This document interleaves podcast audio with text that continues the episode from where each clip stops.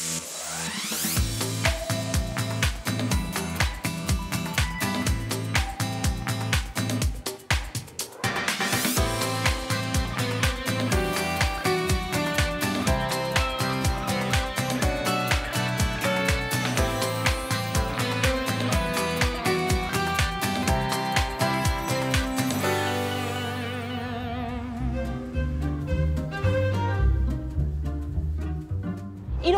Attendre presque 15 ans pour admirer de nouveau cette sublime façade Art Nouveau. On l'avait presque oublié, non? Ouais, c'est vrai. Et là, je trouve ça super de la retrouver en tout cas. Tout a commencé il y a 120 ans avec un certain Ernest Cognac. D'accord. Il vendait des tissus sur le Pont Neuf. Et puis il a acheté cette petite boutique-là qui est devenue, à la belle époque, le plus grand des grands magasins. C'est incroyable ce succès. Incroyable, mais je trouve ça fascinant et que ça perdure aussi.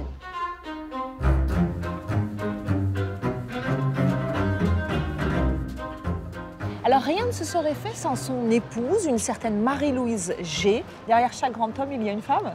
Et derrière chaque grande femme, il y a un homme.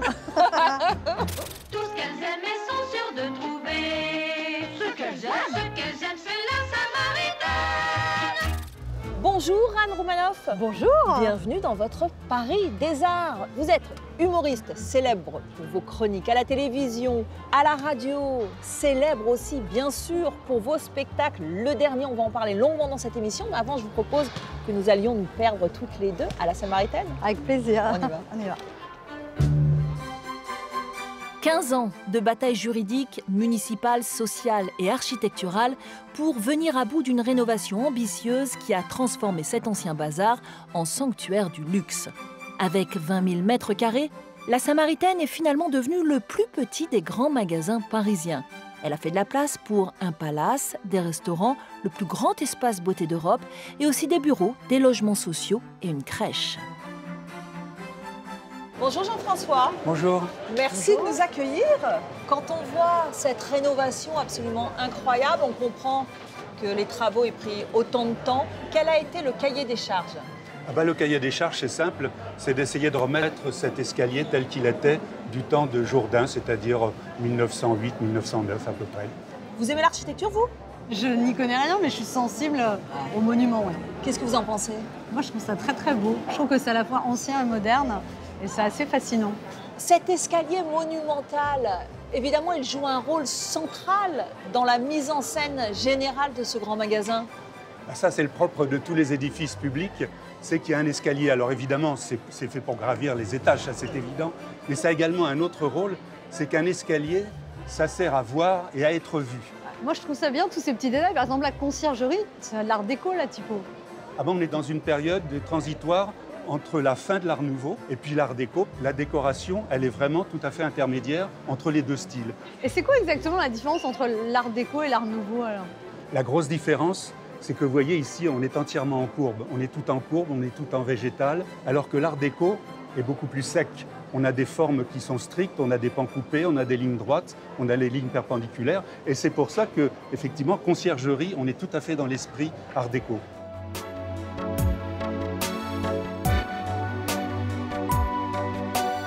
Cette verrière, au début du XXe siècle, elle était à la pointe de la modernité. Aujourd'hui, on ne se lancerait plus dans des ouvrages pareils. La seule différence par rapport à la verrière qu'il y avait en 1910, c'est que maintenant on a des contraintes de, développement durable, de réchauffement climatique et autres. Donc on est amené à mettre des verres qui soient beaucoup plus performants, qui ont d'ailleurs une caractéristique, ces verres changent de couleur en fonction de données extérieures, et du coup ça change la couleur intérieure de la samaritaine. Donc ici on a une partie qui s'appelle le dôme. On est encore dans la vieille samaritaine. Et puis là maintenant, en franchissant la rue Bayet sur une passerelle, on va arriver dans une partie complètement neuve. Alors évidemment, il y a eu énormément de polémiques euh, sur ce mariage de l'ancien et du moderne. Euh, également beaucoup de recours contre la verrière du cabinet japonais Sana. Qu'en pense l'architecte des monuments historiques? Si on veut que nos successeurs dans un siècle aient des immeubles à restaurer, il faut bien qu'on puisse en construire de notre temps. Donc en fait, il faut continuer à faire une production architecturale entre guillemets dite contemporaine. Et puis simplement, il faut faire en sorte qu'elle s'harmonise le mieux possible avec l'existant. La polémique, c'est très français, Anne. Vous en avez d'ailleurs fait un sketch dans votre dernier spectacle. Le français, il est râleur, le parisien en particulier. Oui, c'est vrai. Et ces travaux de la Samaritaine, à un moment, les gens se sont moqués en disant Oh là là, ça n'en finira jamais, euh, ils s'en sortent pas. Et puis là, en fait, ça a ouvert. Et non seulement c'est magnifique, mais en plus, c'est un succès populaire. Je crois que cet été, c'était le deuxième monument le plus visité après la Tour Eiffel, la Samaritaine. Un million et demi de personnes sont venues. C'est incroyable.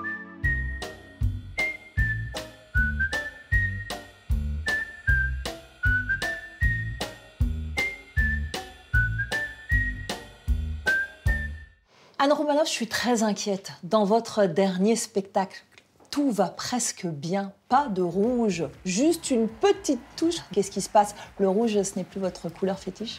Il y a une touche de rouge, mais c'est plus que du rouge. À un moment, ça devenait un peu enfermant, ce rouge. Quoi. Dans ce spectacle, comme dans tous vos spectacles d'ailleurs, on sent qu'il y a du vécu. Je me trompe ou vous aimez passer à la moulinette du rire tout ce qui vous agace? Puis attention, maintenant on n'envoie plus des SMS, on envoie des émoticônes. Smiley, pouce levé, cœur. Faut faire attention que le doigt rime pas. Moi, l'autre fois, je devais envoyer des condoléances, au lieu d'envoyer ça et ça, envoyé ça. À la base de, de chaque sketch, il y a, oui, forcément des, des choses, des gens qui m'ont énervé, mis en colère, et après, je transforme ça euh, en humour. Mais on fait pas rire avec le bonheur, hein, on fait rire avec les problèmes. Qu'est-ce qui vous crispe en ce moment? Oh là là La liste est longue, hein Ah, J'ai beaucoup de mal avec les gens qui sont méprisants. Je ressens beaucoup les choses et ça m'affecte. Euh, Je suis, pas, je suis à la fois forte, parce que pour être sur scène pendant une heure et demie, il faut être fort. Donc j'ai beaucoup de force en moi, j'ai beaucoup de détermination, de, de, de capacité de travail, de, voilà, d'énergie, tout ça. Et en même temps, il y a une espèce de, de fragilité. Est-ce que vous avez le sentiment qu'aujourd'hui on peut encore rire de tout?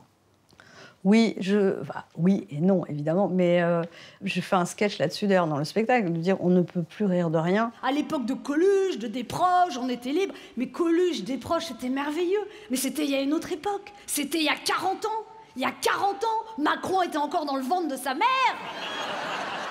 Qui a dit maintenant il vit avec sa mère? Qui a dit ça? La sensibilité a changé, donc on s'adapte à la sensibilité.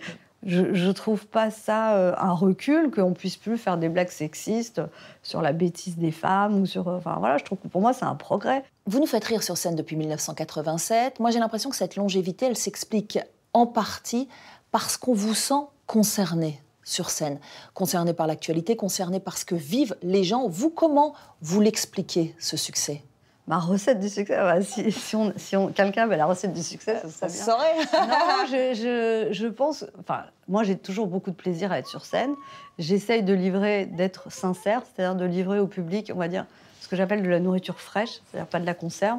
C'est-à-dire parfois, quand j'ai des sketchs qui, par exemple, marchent très bien, mais moi, ça m'amuse plus, ça fait plus écho, je les enlève.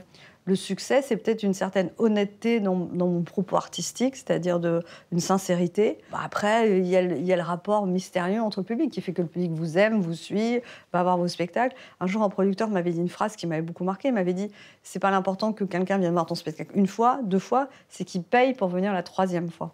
Et c'est ça qui fait des longues carrières. Est-ce que dans votre carrière, il y a eu des moments de doute, des moments de remise en question, où vous vous êtes peut-être interrogé sur le sens de ce que vous faisiez? Mais tout le temps, je veux dire, je, je suis un doute ambulant, hein, j'essaie. c'est, c'est pas rien d'aller sur scène seul et, et dire on- et, et- et prétendre qu'on va faire rire les gens pendant une heure et demie. Il touille pour faire un régime universel où tout le monde, ce sera pareil, la retraite. Tout le monde. C'est une retraite de merde pour tout le monde. À côté de la scène, il y a vos chroniques médiatiques. En ce moment, on peut vous entendre dans les grosses têtes, on peut vous lire, bien sûr, le dimanche dans le JDD. Une campagne électorale, évidemment, c'est une période particulière pour une chroniqueuse de la vie politique que vous êtes. Ça commence fort, non?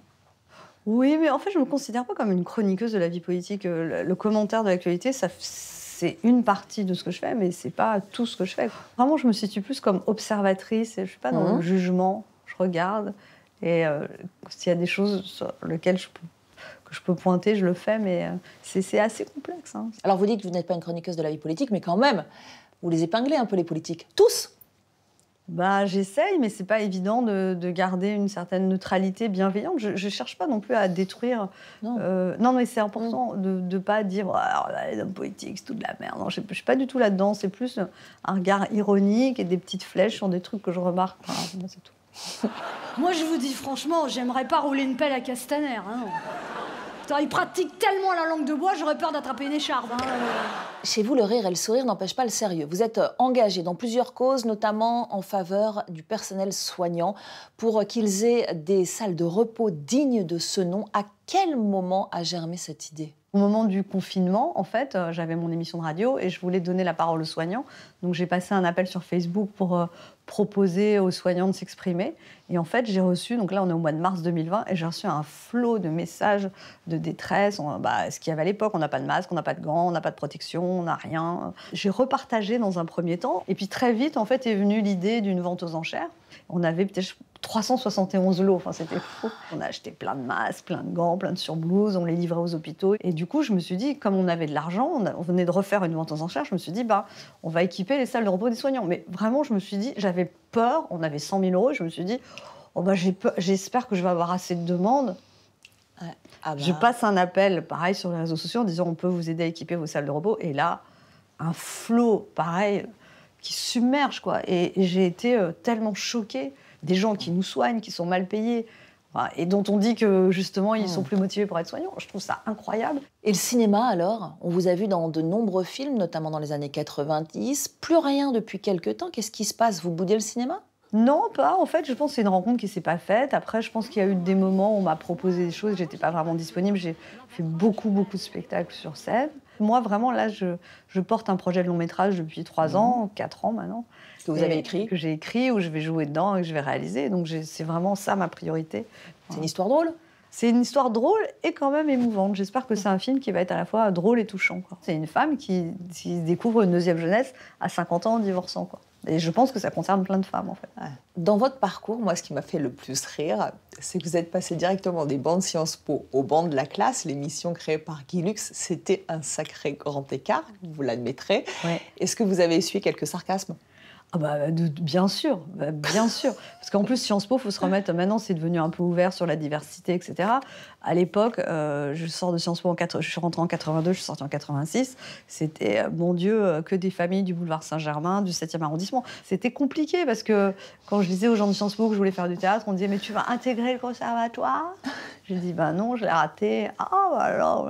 Et puis, et quand je disais aux gens de théâtre que j'étais à Sciences Po, on disait Mais t'es une intellectuelle. T'es intellectuel alors Euh, Je dis bah non, euh, je sais pas. Je sais pas, c'était un peu d'une double vie en fait, ça.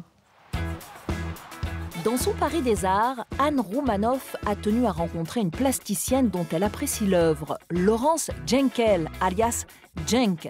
Son univers aux couleurs éclatantes, peuplé de bonbons, de robots, de papillons, a fait le tour du monde. Jenk, on est entouré de tous vos bonbons, des bonbons en plexiglas que vous déclinez à l'infini depuis euh, maintenant plus de 15 ans. Ça tourne un petit peu à l'obsession. Elle vous vient d'où cette obsession pour le bonbon? Je pense que mon enfance est très très fortement liée à mon sujet artistique, puisqu'étant enfant, malheureusement, j'ai été privée de sucreries, donc aucun bonbon, et j'en ai tiré cette euh, rébellion et cette envie de créer, de dévorer mes bonbons et surtout de les façonner de mes mains. Alors toutes les deux, vous ne vous connaissez pas, enfin vous ne vous êtes jamais rencontrées. Pourtant, Anne, vous avez insisté pour euh, l'inviter dans votre Paris des Arts. Pourquoi? Ah, Parce qu'en fait, on a un ami commun euh, et je cherchais des lots pour la vente aux enchères de mon association. Et il m'a dit Mais il faut que tu demandes, euh, elle va te faire un bonbon. Je dis Ah bon? Il me dit Je l'appelle. Je dis Bah ok, appelle-la. Ces bonbons se vendent très cher. Je dis Ah bon Euh, Et donc je l'ai eu au téléphone et elle a tout de suite, euh, elle a tout de suite dit oui. Donc euh, elle m'a offert un gros bonbon qu'on a vendu très cher au profit des soignants. Donc c'était super.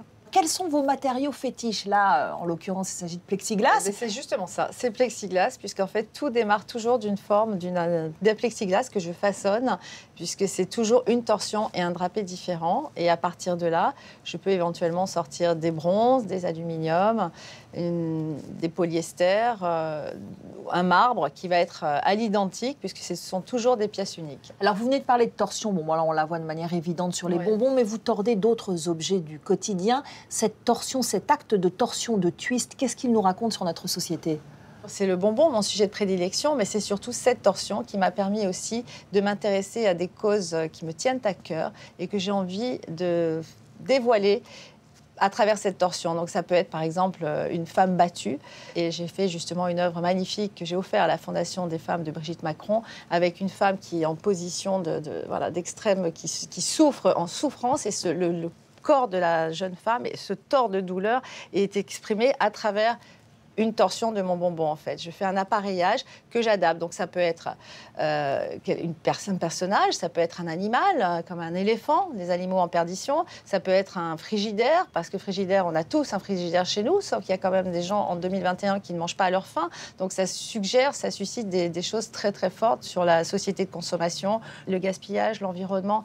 Aujourd'hui, vous faites partie de ces artistes français euh, les plus cotés à l'international. Pourtant, vous avez du mal à franchir les portes des musées. Où est-ce que vous exposez le plus à l'étranger? Aux États-Unis? États-Unis, euh, oui, mais ça peut être aussi à Dubaï, à Séoul, à Singapour, à Hong Kong. Il y a vraiment dans tous les pays du monde. Je suis dans des endroits bien spécifiques et souvent très stratégiques, mais il y a beaucoup de gens qui ne me connaissent pas encore. Et c'est ça qui est merveilleux, c'est qu'il y a tellement encore à, à faire. Qu'est-ce qui vous interpelle, Anne, dans, dans ces œuvres que vous Bah, je voyez trouve qu'il y a beaucoup de joie de vivre aussi quand même. C'est très joyeux. Ça, ça met en joie en fait. C'est vrai que le bonbon, il- en général, on l'offre, on le partage. Ah. Ça, c'est c'est souvenir de choses, euh, de moments euh, festifs et Du coup, vous agréables. mangez des bonbons maintenant Ah ben, du coup, euh, non, puisque j'ai le droit, j'en mange plus tant que ça finalement. Merci à toutes les deux. Merci. Vous pouvez bien sûr retrouver le Paris des Arts consacré à Anne Roumanoff sur notre site internet. Et puis vous le savez maintenant, l'émission se poursuit également sur les réseaux sociaux. On vous attend très nombreux sur notre compte Instagram, le Paris des Arts Off. À très vite. Aujourd'hui, pour Anne, qu'est-ce que c'est que cette petite merveille Ah, dans ce petit pas. sac vous Un en fait de Tenez, pour vous, un petit bonbon collector masque. Ah, merci pour beaucoup. vous. Pour la prochaine vente, donc. Avec grand plaisir.